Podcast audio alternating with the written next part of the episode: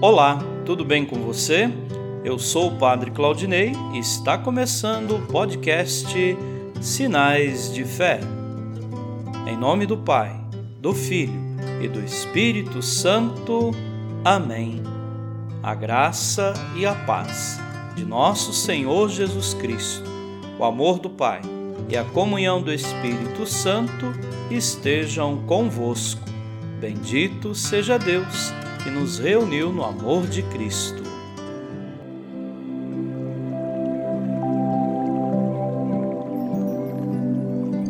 O Senhor esteja convosco, Ele está no meio de nós. Proclamação do Evangelho de Jesus Cristo segundo Marcos. Glória a vós, Senhor.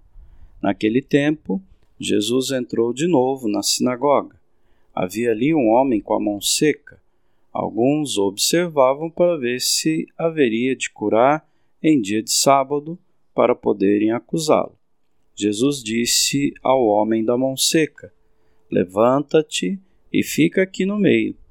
E perguntou-lhes: É permitido no sábado fazer o bem ou fazer o mal? Salvar uma vida ou deixá-la morrer? Mas eles nada disseram. Jesus então olhou ao seu redor cheio de ira e tristeza, porque eram duros de coração, e disse ao homem: Estende a mão. Ele a estendeu e a mão ficou curada. Ao saírem, os fariseus, com os partidários de Herodes, imediatamente tramaram contra Jesus a maneira como haveriam de matá-lo. Palavra da salvação. Glória a vós, Senhor.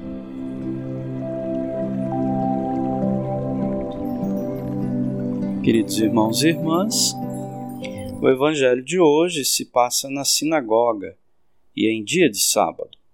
E como na passagem de ontem versa sobre a lei do sábado, estamos na conclusão de uma sequência de controvérsias entre Jesus e os fariseus. Os fariseus observavam Jesus para poderem acusá-lo de transgressor da lei. Jesus faz o bem e salva a vida. Traz o homem que estava nos cantos à margem para o centro. Ordenou que estendesse a mão. Mão estendida e curada. A ação de Jesus é sempre reintegradora da vida. Ele veio para curar e salvar a vida. A prática do bem, que gera e resgata a vida, tem primazia sobre qualquer preceito. A pessoa que estende a sua mão ressecada pelo pecado, recebe dele a vida e a salvação. Aqueles que permanecem de coração endurecido, rejeitando Jesus, rejeitam a salvação e a própria vida. Os fariseus, amigos da letra da lei, tramam a morte de Jesus. Conseguirão levá-lo à cruz, mas a vida venceu.